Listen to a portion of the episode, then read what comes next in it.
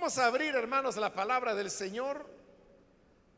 En esta ocasión, en la carta a los romanos, busquemos el capítulo número 9.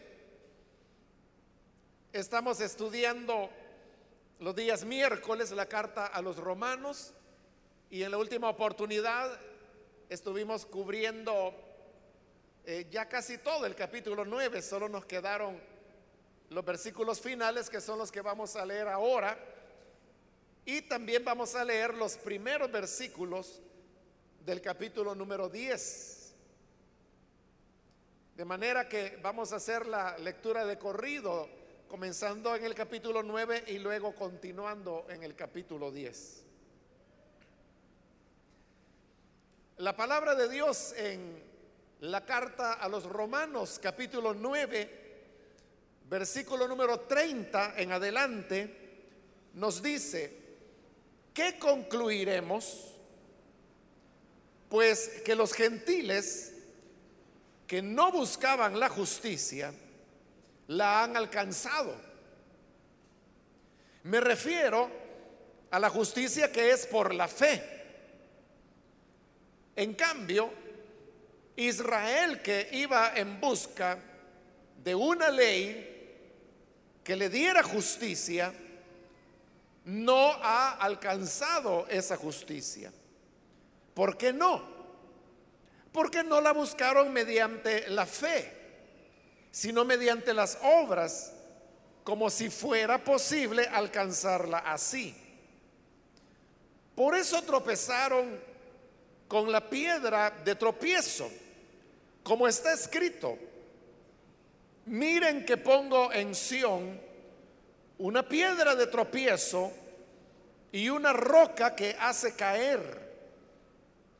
Pero el que confíe en él no será defraudado.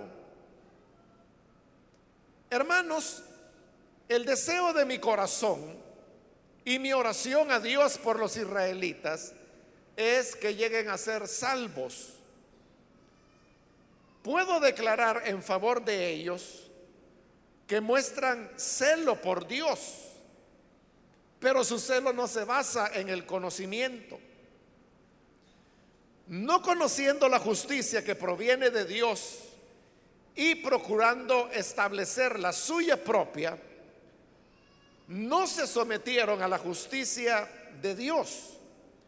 De hecho, Cristo es el fin de la ley para que todo el que cree reciba la justicia. Amén. Hasta ahí vamos a dejar la lectura. Pueden tomar sus asientos, por favor.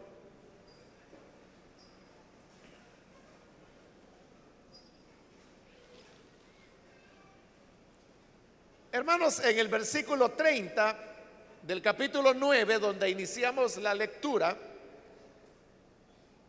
se plantea una pregunta y la pregunta es, ¿qué concluiremos? Esa pregunta nos está invitando a sacar las conclusiones de lo que se ha expuesto a lo largo de este capítulo 9 de manera específica, pero también de lo que se ha venido presentando en todo lo que ha sido el desarrollo de esta carta. Para saber qué conclusiones son las que hoy Pablo va a mencionar, debemos recordar qué es lo que él ha expuesto en este capítulo 9. Él ha hablado que hay, hermanos, una elección que Dios hace y que no necesariamente responde a aquellos elementos que el ser humano considera importantes o decisivos. Por eso es que el capítulo 9 comenzaba con esa frase que parecía un enigma cuando Pablo afirmaba, no todo israelita es israelita.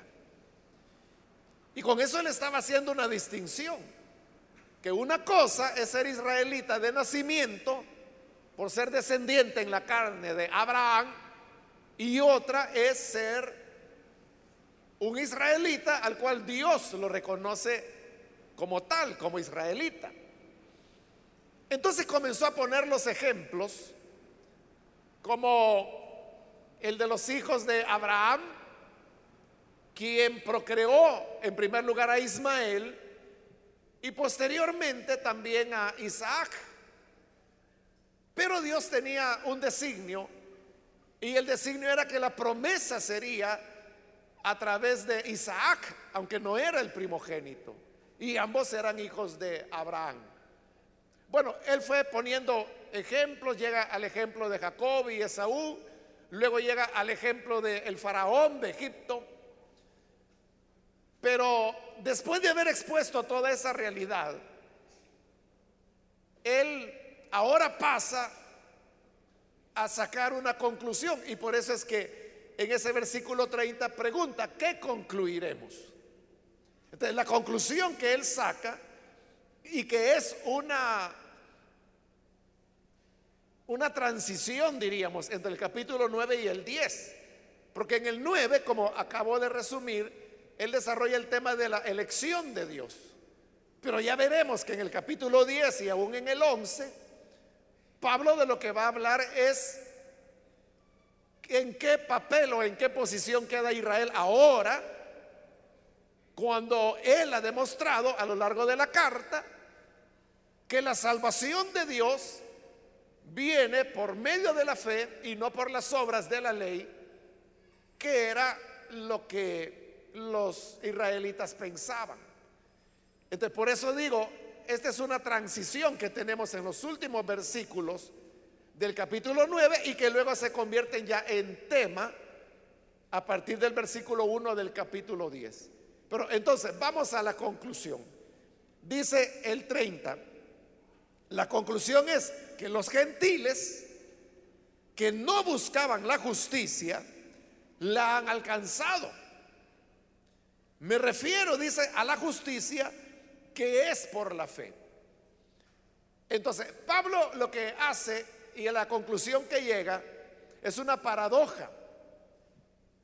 La paradoja es que los gentiles que no andaban buscando la justicia delante de Dios, la encontraron. Y los israelitas que sí la andaban buscando, no la encontraron. Él va a explicar por qué unos lo encontraron y los otros no. Pero en este momento está hablando de los gentiles, de nosotros. Recuerde, los gentiles, los pueblos gentiles, son todos aquellos que no son israelitas, que no son judíos. Entonces judíos, perdón, gentiles, somos todos nosotros. A menos que haya aquí alguna persona que sea judío por una descendencia en la carne, por una descendencia que sus antepasados fueron judíos. Pero creo que a lo mejor no es el caso con ninguno de los que estamos acá. Entonces todos somos gentiles. Entonces Pablo afirma que lo que ocurrió es que los gentiles que no andábamos buscando la justicia. ¿Y por qué no andábamos buscando la justicia? Eso él ya lo expuso en el capítulo 1 de esta carta. Lo único que lo vimos ya hace un buen tiempo.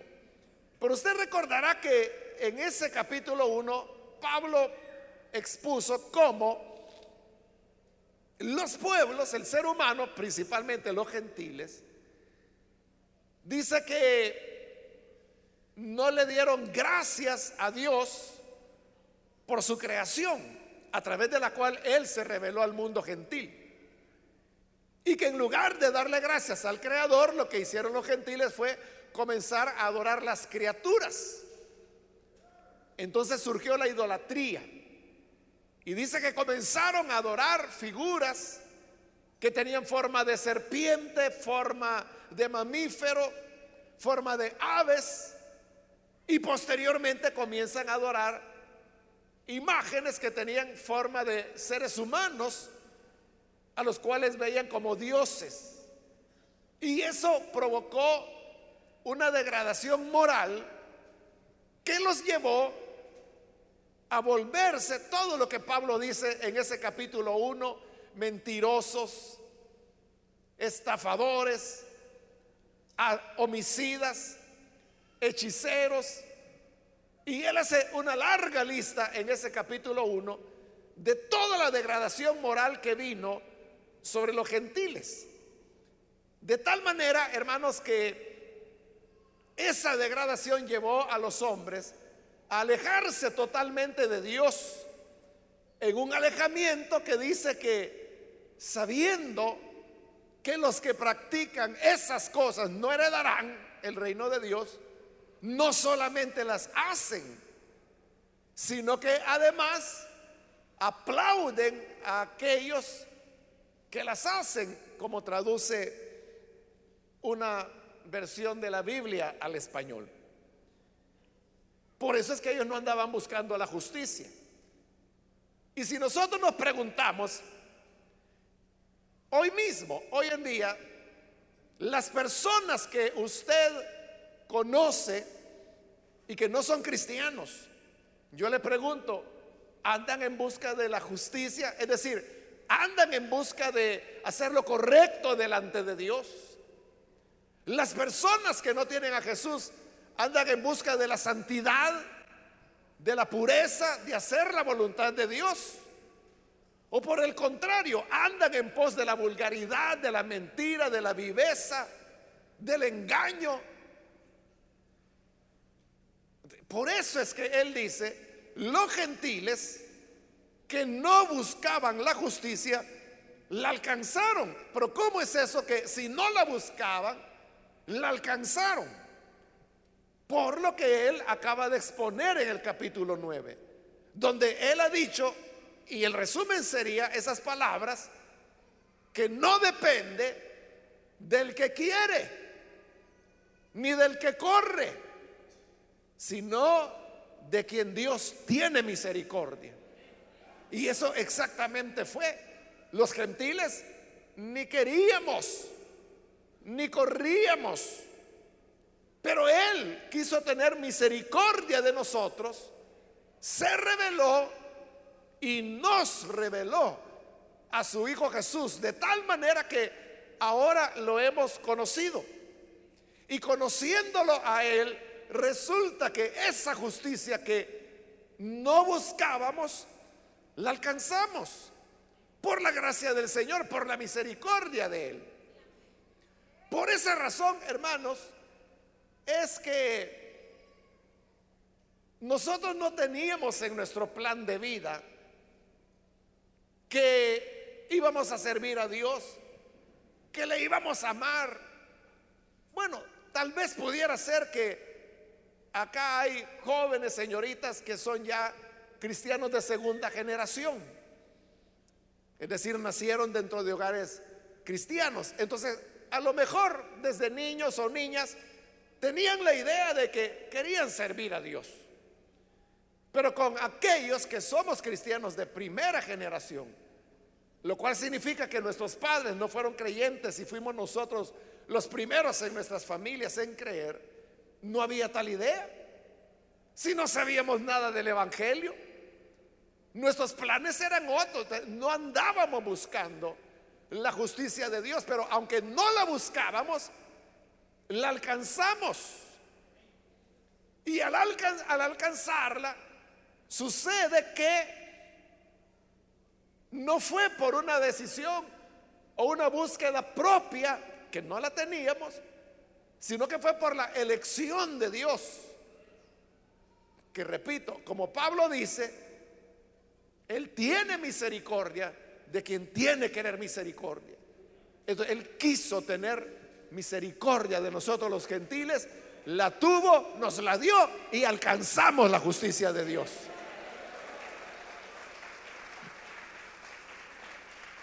aclara en el versículo 30, me refiero a la justicia que es por la fe. ¿Por qué aclara eso?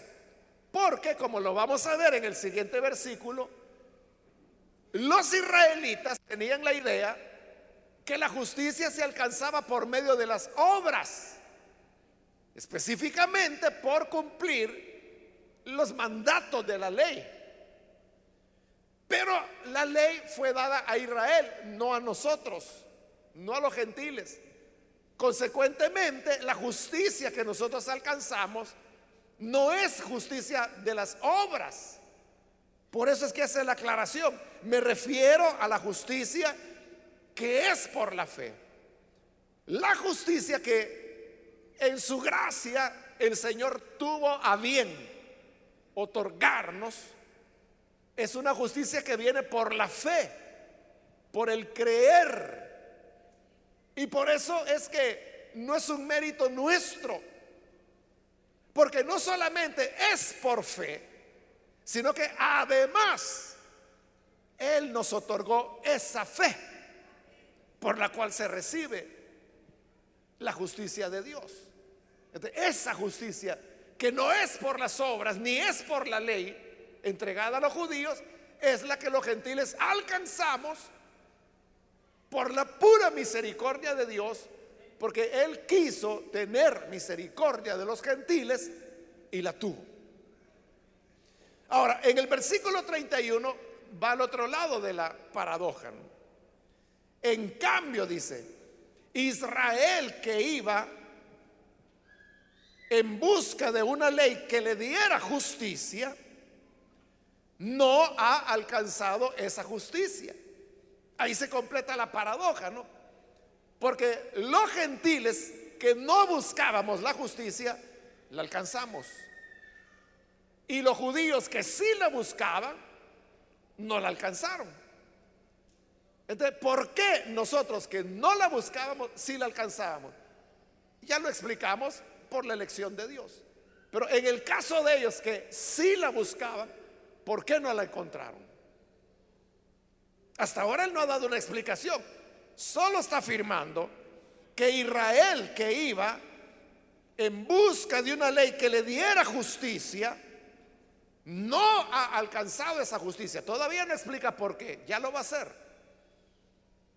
Pero está afirmando que Israel no alcanzó esa justicia. Mire qué tremendo. Que el que era el pueblo de Dios, el que era el pueblo por el cual Jesús vino, porque Él no vino por nosotros, hermano. Él venía por su pueblo. Es lo que dice el Evangelio de Juan, capítulo 1. Dice, a lo suyo vino. ¿Y qué era lo suyo? Israel. Pero dice, lo suyo no lo recibió. Entonces, como Israel no quiso recibirlo, Dios se volvió hacia nosotros los gentiles y quiso dar su misericordia a nosotros. En cambio, el pueblo, que era el pueblo de él, y que como ya vimos al inicio del capítulo 9, que tuvieron múltiples privilegios, como haber tenido la gloria de Dios, el pacto, las promesas, el culto, los patriarcas, la palabra de Dios. Y como que si fuera poco, aparte de todo eso, según la carne, Cristo vino a través de ellos. Es decir, tuvieron todos los privilegios, pero no la alcanzaron. No alcanzaron la justicia. ¿Por qué no? Ahora lo explica en el versículo 32. ¿Por qué no? Dice. Porque no la buscaron mediante la fe, sino mediante las obras como si fuera posible alcanzarla así. Entonces, ¿cuál fue el gran error de Israel? Fue que ellos sí buscaban la justicia de Dios, pero ¿cómo la buscaban? Por medio de las obras, de la ley. Y se ha dicho, y se vuelve a reafirmar aquí, que de esa manera no se puede alcanzar. Porque dice, no la buscaron mediante la fe. No fue fe la que ellos pusieron, sino dice mediante las obras, como que si fuera posible alcanzarla así.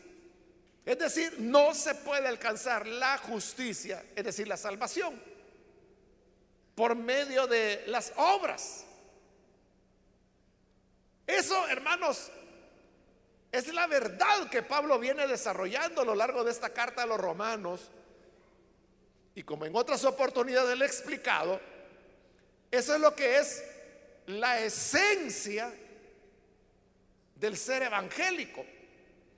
Y es que la salvación no es por obras, porque Pablo está diciendo ahí que no se puede lograr por obras, sino por la fe.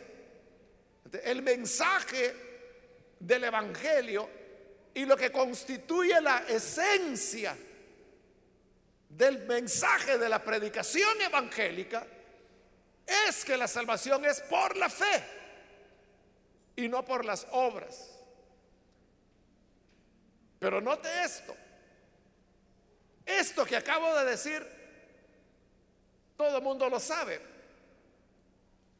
Yo diría, la inmensa mayoría de evangélicos saben que la salvación es por la fe y no por las obras. Ahí lo está diciendo Pablo, entre otros pasajes que ya vimos y entre otros libros que hay en el Nuevo Testamento. Pero en la práctica, ¿qué es lo que ocurre? Que el evangélico le da énfasis al tema de las obras, es decir, retrocede, vuelve al tema de las obras. Y por eso es que predomina, hermanos, entre el pueblo de Dios la idea que la salvación es algo por lo cual tenemos que trabajar. Y que la salvación es algo que debemos ganarnos. Y que la salvación es algo de lo cual debemos ser dignos. Y que la salvación es algo que la vamos a tener, pero si pagamos el precio. Y ese precio es dependiendo cómo yo actúo, dependiendo cuál es mi conducta. Esa es la idea evangélica. En otras palabras, aunque en el discurso se dice que la salvación es por la fe, el evangélico al final termina enseñando una salvación que es por obras. Y que le dice, tiene que ser aquí, tiene que ser allá, porque si no lo hace, ay hermanito, es que no le ha amanecido. Usted está más perdido que Judas. Y, y comienzan a juzgar a las personas, no por el hecho de la fe, sino que por el tema de las obras. Y muchas veces ni siquiera las obras que la palabra de Dios menciona, sino que lo que a la gente se le ocurre, que son las obras, o las maneras de actuar que normalmente no son tomadas de la Biblia, sino que son creaciones religiosas y que de eso depende la salvación. ¿Por qué el evangélico lo piensa de esa manera? Es, hermanos, porque el evangelio, por ejemplo, en nuestro país, es relativamente nuevo, tiene como 120 años de haber llegado. Bueno, a algunos eso no les parecerá tan nuevo, ¿no? Pero hablando históricamente, 120 años, eso fue ayer, ¿verdad? Hablando en términos históricos. Claro, en términos de la vida de una persona, 120 años, pues es 120 años. Pero históricamente, 120 años es poco en relación a los 500 años que tiene el catolicismo romano de haber llegado a nuestros países. Entonces, ¿qué sucede? Que la gente en Latinoamérica, y nosotros como parte de ella también, por cinco siglos fuimos formados en una cultura de méritos, en una cultura de obras. Y usted dirá, pero mire, es que yo tuve una conversión y yo salí del catolicismo y ahora soy evangélico. Y de eso no hay duda que, bueno, según la última encuesta que se publicó hace unos 3, 4 años, pues ahí decía que es el 40% de los salvadoreños que se declaran a sí mismos evangélicos. Toda esa es gente que ha roto con el catolicismo romano precisamente porque han pasado a engrosar las filas evangélicas. Pero esta gente realmente ha roto con el catolicismo. No. ¿Por qué? Por lo que le acabo de estar explicando. Que aunque se enseña como doctrina o como parte de las predicaciones, que la salvación es por fe en la práctica diaria del evangélico, ya viene el tema. Es que ahora tiene que hacer aquí, tiene que hacer esto otro, tiene que hacer para acá. Hermano, yo me recuerdo cuando el Señor me llamó a su evangelio, no había nacido Elim todavía. Fue en otra iglesia, pero eh, yo, yo quería bautizarme lo más pronto posible, pero en esta iglesia la costumbre era que para poderse bautizar uno tenía que recibir doctrina. Entonces, cuando ya se acercaban los bautismos, meses antes de los bautismos, entonces el pastor dio el anuncio y dijo, pues los que deseen bautizarse, tal día, que era un día de semana, no recuerdo cuál, vengan a tal hora que se estarán dando la doctrina para los que se van a bautizar. Y yo fui bien contento a la iglesia, hermano, porque voy a aprender. Y recuerdo que hasta llevaba un cuaderno y llevaba con qué escribir para tomar nota, porque como así dijeron, que había, iban a impartir doctrina para los que se querían bautizar. Entonces, para mí doctrina es que me iban a enseñar de la Biblia, me iban a enseñar quién es Dios, me iban a enseñar de la Trinidad, me iban yo ahí, hermano, tenía como un mes de convertido, no sabía nada de la Biblia. Y, yo llevé, como le digo, mi cuaderno, mi lapicero para tomar nota, feliz yo que iba a aprender. ¿Y qué cree que era la tal doctrina? Absolutamente nada, hermano, que tuviera que ver con doctrina básica o lo que llamamos propiamente doctrina, sino que toda era cuestión tales como no tienen que usar este tipo de zapatos, no se peinen de esta manera, no vayan a este lugar, no oigan esto, no miren esto. Como Colosenses dice, no pruebes, no gustes, no toques. Eso era todo. Y yo, hermanos, con mi lapicero esperando a qué hora se iba a comenzar la doctrina.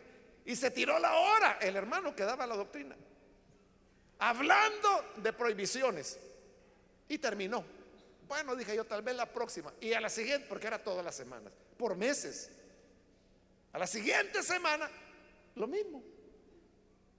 Bueno, ya como la tercera yo ya no llevé en qué anotar porque me entendí pues que yo no iba a aprender nada, sino que solamente era cuestión de que no hagas aquí, no hagas allá, no te hagas para acá, no te sientes para allá. Hermano, de verdad, quizás no me va a creer, pero de verdad nos decían cómo sentarnos en la iglesia. ¿Cómo teníamos que sentarnos? De verdad.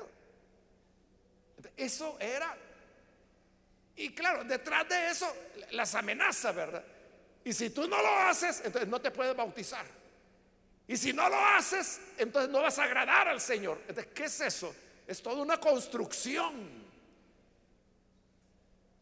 eh, religiosa de obras, de querer justificarse por medio de las obras. Ahora, esta iglesia ahí le estoy hablando de 1975, una época cuando eh, los choques que había entre iglesia católica y evangélica, que en esa época era el 3% de la población, eran fuertes. O sea, ambos se daban a matar, hermanos. Pero fíjese, aunque se daban a matar, lo que estaban enseñando era un resabio del catolicismo romano. Porque eso no es el mensaje de la Biblia, es la enseñanza católica. Y, aunque ellos hacían rajatabla, ¿verdad? Eran enemigos del catolicismo, del Papa, de las imágenes de María y de todo eso. Al fin y al cabo estaban enseñando lo mismo que ellos. Pero Eso fue lo mismo que le ocurrió a Israel. Que andaban buscando la justicia, pero que es por medio de las obras. Y Pablo dice, como que si así se pudiera alcanzar. Entonces, si no es por las obras, ¿cómo es? Él lo dice ahí. No la buscaron mediante la fe. Ese fue el problema. No la buscaron mediante la fe. Era por la fe que deberían haber buscado la justicia. Pero como la buscaron por obras, no la hallaron. ¿Por qué? Dice la parte final del 32. Porque tropezaron con la piedra de tropiezo. Y cuando Pablo menciona piedra de tropiezo, ¿a qué se está refiriendo? Está utilizando palabras que utilizó Isaías y que la cita a continuación en el versículo 33. Como está escrito, miren que pongo en Sion una piedra de tropiezo y una roca que hace caer. Pero el que confíe en él no será defraudado. Entonces, Pablo está citando ahí al profeta Isaías. Las citas, hermanos, que los hombres de Dios hacían en el Nuevo Testamento de pasajes del Antiguo Testamento eran citas bien caprichosas, diríamos hoy en día. Porque se daban unas libertades, hermanos, que nosotros hoy en día no las aceptaríamos de ninguna manera. Lo que pasa es que leemos un versículo como ese 33 que acabamos de leer y decimos, ah, está citando un versículo de Isaías. Pero él no está citando un versículo de Isaías. Lo que Pablo está haciendo es que está creando un versículo de dos pasajes diferentes que ha tomado él de lo que hoy son capítulos diferentes. Una parte, que es la primera, él ha tomado de lo que hoy es el capítulo 8 de Isaías. Y la segunda parte la ha tomado de lo que hoy es el capítulo 28 de Isaías. Entonces, eso es, hermano, como que si yo quisiera citar un pasaje de la Biblia y, y al decirles, hermanos, la Biblia dice así. Yo tomar un versículo de un lado y otro pedazo del otro y los uno y digo, esto dice la Biblia. Y no lo dice en ningún lugar. Soy yo el que los estoy juntando así. Eso es exactamente lo que Pablo está diciendo ahí. Entonces, cuando él dice, como está escrito, no estaba escrito así. Él es el que lo está uniendo. Él es el que lo está escribiendo así. Pero no solo eso. Si usted va al capítulo 8 de Isaías y luego el 28, de donde él tomó los pedazos, con los cuales formó este aparente versículo, se va a dar cuenta que son capítulos que de lo que están hablando es que ya viene la invasión de los sirios. Y el Señor le está diciendo que los que se arrepientan y se entreguen a los sirios van a salvar su vida. A ellos es a los que Isaías se refiere cuando dice, el que confíe en Él no será defraudado. Es decir, el que confíe en lo que Dios estaba diciendo, que se entregara a los sirios, no va a ser defraudado, ese se va a salvar. En cambio, aquel que no confiaba en el Señor, sino que decía, no, tenemos que luchar, tenemos que resistir a los sirios. Ahí viene el capítulo 8, y donde dice, pongo en Sion una piedra de tropiezo pero ¿cuál es la piedra de tropiezo? Esa que Dios está diciendo, pásense con los sirios, ríndanse a ellos. Y el que se rinda a los sirios no será defraudado, dirá en el capítulo 28. Pero en el 8 está diciendo que esa es una piedra de tropiezo y una roca que hace caer. ¿Por qué? Porque lo que el Señor estaba pidiendo en realidad era un paso de fe. Porque ahí estaban los sirios, ya los habían rodeado al reino del norte. Porque a ellos les está hablando Isaías. El reino del sur todavía van a pasar varios años, ellos van a caer no con los sirios, sino que con los caldeos. Pero aquí estamos en el norte, varios años antes. Vienen a destruirlo, vienen a destruir Samaria, que era la capital. Vienen a saquearlo todo, a llevarlos prisioneros. Entonces dice Dios, miren, ríndanse, entréguense a ellos. Y si lo hacen, se van a salvar. No serán defraudados. Pero ¿cómo es eso? Que ahí viene el enemigo y lo que me está diciendo es que me entregue.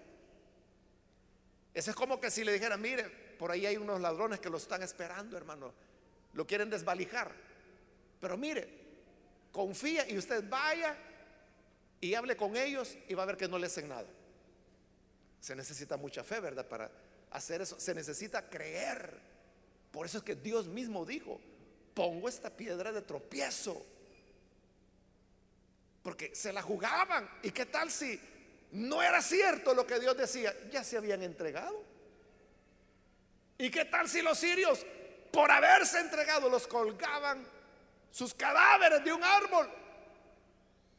Para decirle a los demás, vean, así van a terminar todos. ¿Qué le garantizaba que no iba a ser así?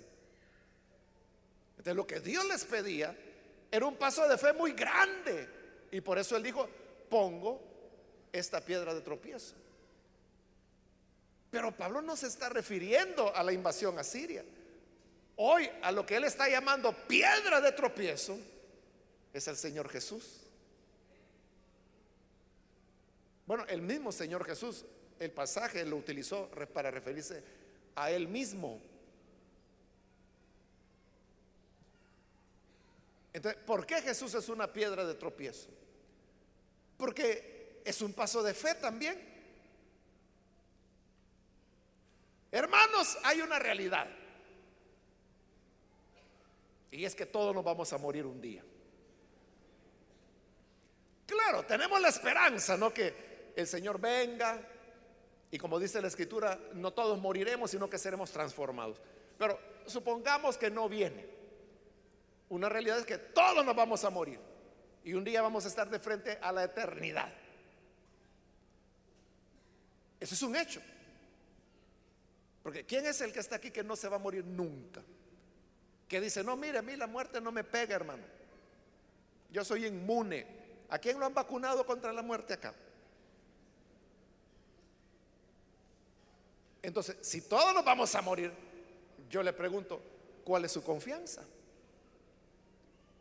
Para ese día. O sea, cuando ya le toque despedirse, y partir de esta vida, ¿cuál es su confianza para el juicio con el cual se va a encontrar?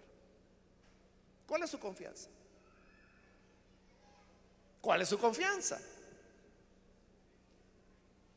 Alguien dice algo, ¿cuál es su confianza? Ah, bueno, hay varios que dicen Cristo. Está bien, su confianza es Cristo. Ahora, ¿y usted cómo sabe que le va a funcionar? ¿Cómo sabe que cuando llegue delante de Dios y Dios le dice, ajá, caballero, se te acabó la vida, ¿no?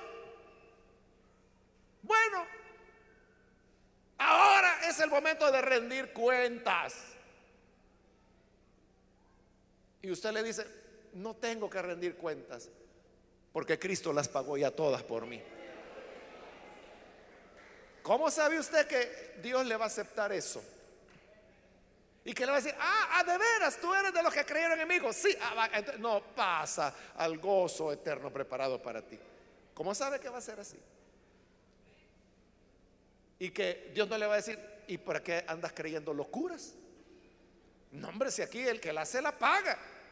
Así que, a venga muchachito, déjese de andar hablando de cosas así, a dar cuentas. ¿Cómo sabemos que en sí no va a funcionar? ¿Cómo sabemos que si es cierto que la sangre del Señor cubre nuestros pecados? ¿Cómo lo sabemos? Solo hay una forma. La fe.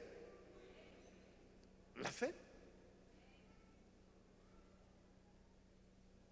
Cuando usted se sube a un autobús en la mañana, ¿cómo sabe que ese motorista lo va a llevar donde usted quiere ir y no que va a quedar estrellado colgando del puente? ¿Qué garantía tiene usted?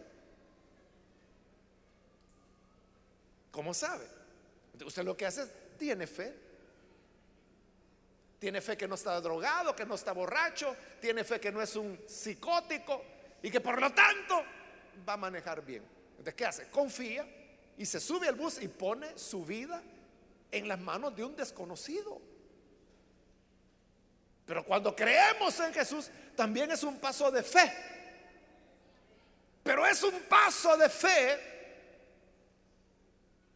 en alguien que creemos que no nos va a fallar. Y por eso es que Pablo armó este versículo donde dice, el que confíe en él no será defraudado. Entonces, como nadie de nosotros, hermanos, ha vuelto de allá para acá, ¿verdad? O sea, todos vamos hacia allá, de esta vida a la otra, pero de aquella para acá, nadie ha venido. Entonces, nadie nos ha venido a decir, vieran que enganchada eso del Evangelio. hombre, si esa es una mentira, nadie ha venido a decirnos eso. Y tampoco nadie ha venido a decir, qué maravilla, crean el Señor, sean fieles, porque su palabra es verdad. Nadie nos lo ha dicho. Entonces, ¿por qué estamos aquí? Es por la fe. Ese es el punto. ¿Quién se la juega? ¿Quién se la va a jugar por la fe? Ayer platicaba con un hermano que me contaba el caso de su hija que estaba muy enferma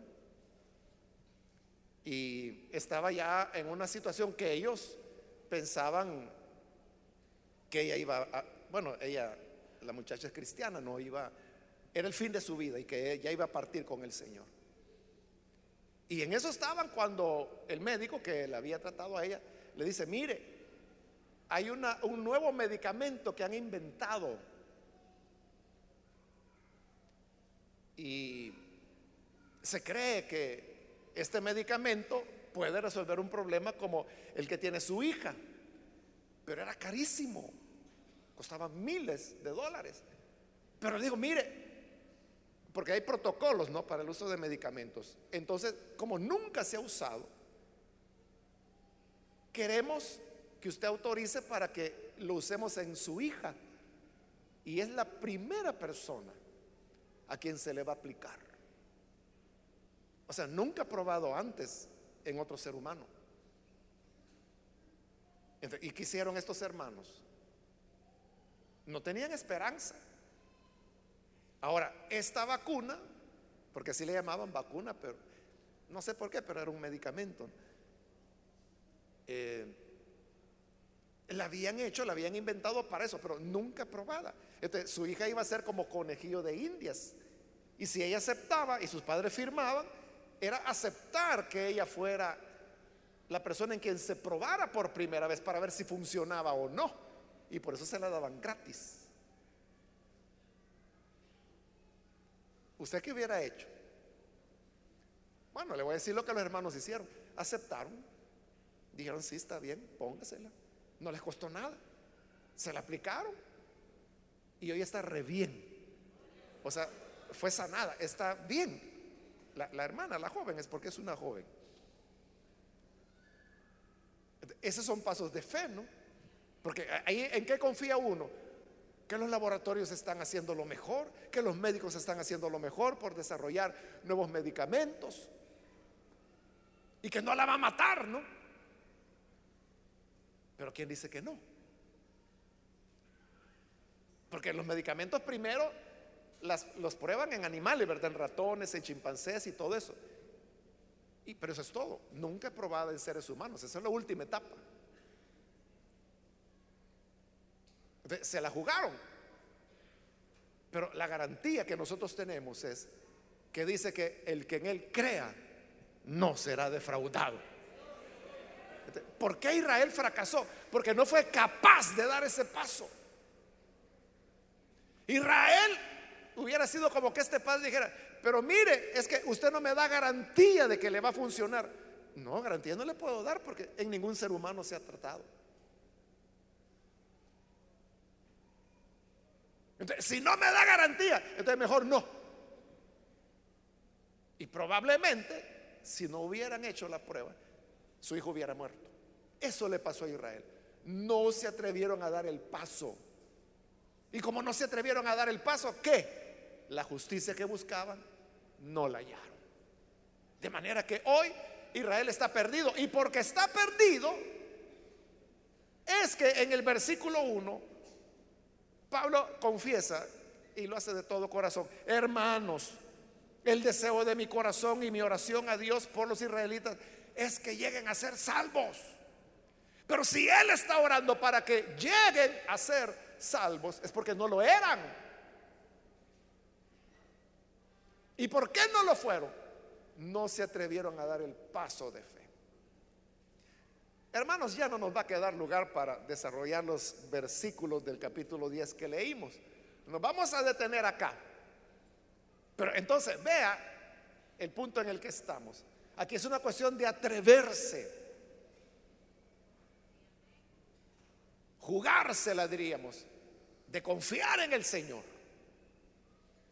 Y esto me recuerda a una ilustración que leí hace años, hermanos, pero nunca se me olvidó. De, de un padre que bajó al sótano de su casa a hacer unas reparaciones, pero no había luz. Y su hijo, que era un niño, llegó a, la orilla del, del hueco del sótano y vio para abajo y no veía nada porque no había luz en el sótano. Entonces veía solo negro. Y le dice, papá, ¿estás ahí? Y desde abajo la voz de su padre, sí, hijo, le dice, aquí estoy. Y el niño le dice, papá, ¿puedo bajar? Quiero estar contigo. Sí, le digo, ven. Pero no hay escalera. No, no hay, le dice, tienes que tirarte. Y el niño tenía miedo porque como no veía, ¿y a dónde me voy a tirar si no te veo? Y el papá le dijo, tú tírate, porque yo sí te veo a ti. Porque arriba había luz, tú no me ves a mí, pero yo sí te veo a ti. Así que tírate. ¿Usted qué hubiera hecho en el lugar de ese niño? Le dice, no, papá, mejor ahí cuando enciendas el foco. Pero el niño de esta historia, de esta ilustración, sí se tiró y cayó en los brazos de su padre. O sea, porque el padre no iba a decir, ahí, viene, que se haga plasta aquí. O sea, no, ¿verdad? No era esa la... Jamás va a ser un padre eso con su hijo. Lo va a recibir en brazos de amor. Ese es el punto. ¿Quién se la juega? ¿Quién se tira? O sea, él dice, déjate, déjate venir. Yo aquí te recibo en mis brazos. Eso es lo que Dios nos dice. El que crea será salvo. No por obras, sino que por la fe.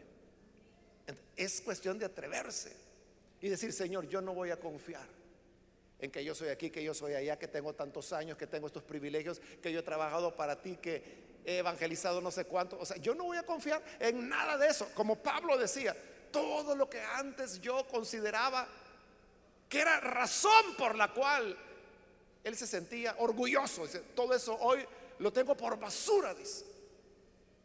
No tiene ya ningún valor, lo tengo por estiércol, decía él. A fin de ganar a Cristo. es renunciar a todo y poner la confianza, la fe, solamente en el Hijo de Dios. Claro, esto no significa, hermano, que porque la salvación es por fe, entonces, ah, entonces empiece la parranda, hermano, porque no importa cómo uno viva. No, no es eso lo que Pablo dice. Ya vamos a seguir avanzando. Aunque él ya dijo algo anteriormente, él ya dijo, los que así dicen, esos son dignos de condenación, dijo. Porque no es eso lo que enseñamos. Pero la, la verdad de la salvación es, hermanos, que no es por nuestros merecimientos, no es por nuestra habilidad o por nuestras buenas obras acumuladas, o porque yo soy así, porque ando así, porque me peino así, porque uso esos colores de ropa. No es así. Es por la fe. Aquí el punto es, ¿te atreves a confiar? Israel no se atrevió. Están perdidos. Pero si nos atrevemos a confiar en Cristo, el que en Él confíe no será defraudado. Ahí está la clave. Vamos a cerrar nuestros ojos, hermanos, y yo quiero ahora hacer una invitación.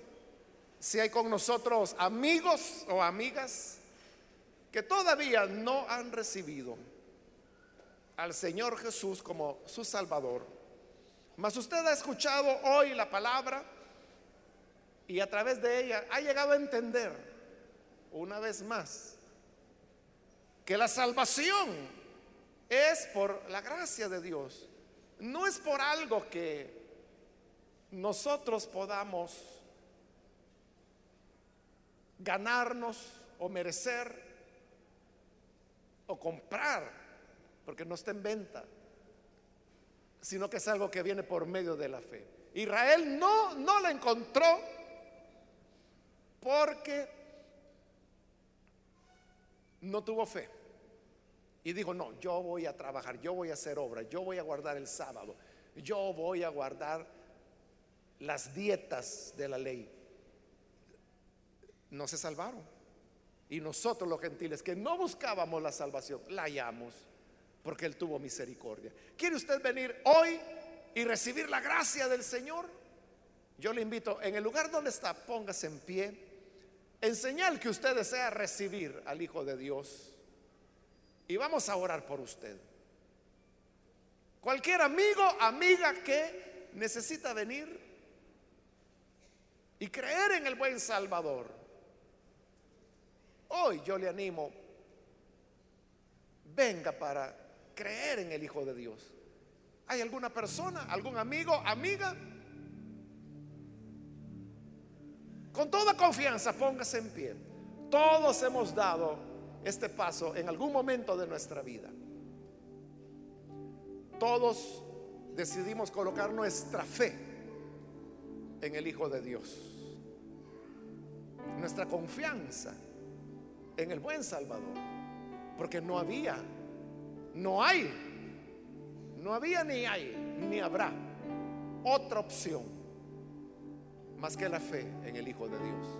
¿Quiere usted venir hoy y creer? Como millones lo han hecho en los últimos dos mil años. Póngase en pie.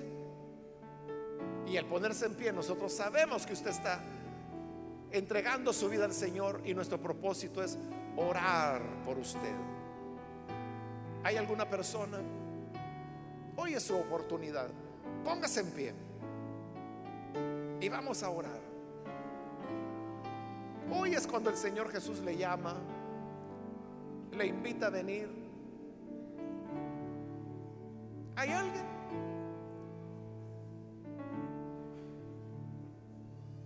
Venga, acérquese que es cuando la gracia de Dios le llama y le atrae. O si hay algún hermano que se ha alejado del Señor, pero hoy necesita reconciliarse con Él.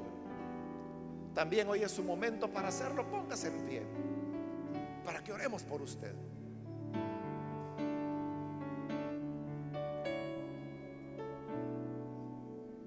¿Hay alguien que necesita reconciliarse? Venga. Queremos orar por usted.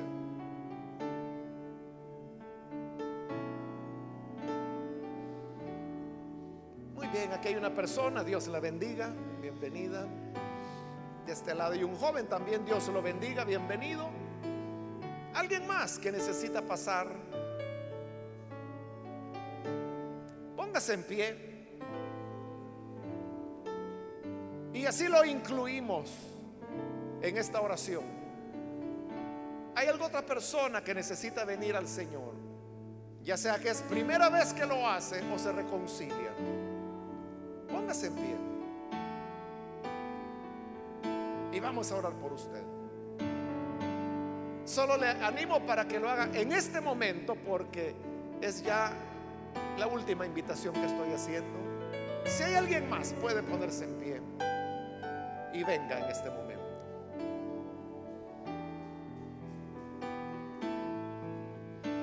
A usted que nos ve por televisión, le invito para que se una con las personas que están aquí al frente, reciba al Señor como su Salvador, confíe en Él, que jamás le defraudará. Ore con nosotros. Padre, gracias te damos por las personas que están aquí al frente, porque tú, Señor, cada día tienes compasión de los que te temen y de los que te aman. Ponemos ante ti estas personas como también a los que a través de televisión, radio, internet están abriendo sus corazones para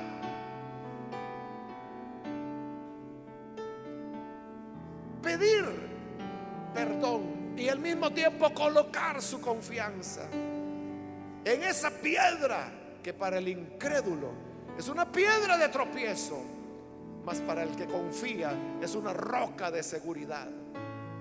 Nuestra confianza está en tu Hijo, en que Él pagó el precio y que por la fe alcanzamos la justicia de la salvación y no por obras que podamos hacer. Ayúdanos, Señor, a mantenernos firmes en esa gracia para que así no retrocedamos. Te lo rogamos por Jesucristo nuestro Salvador. Amén.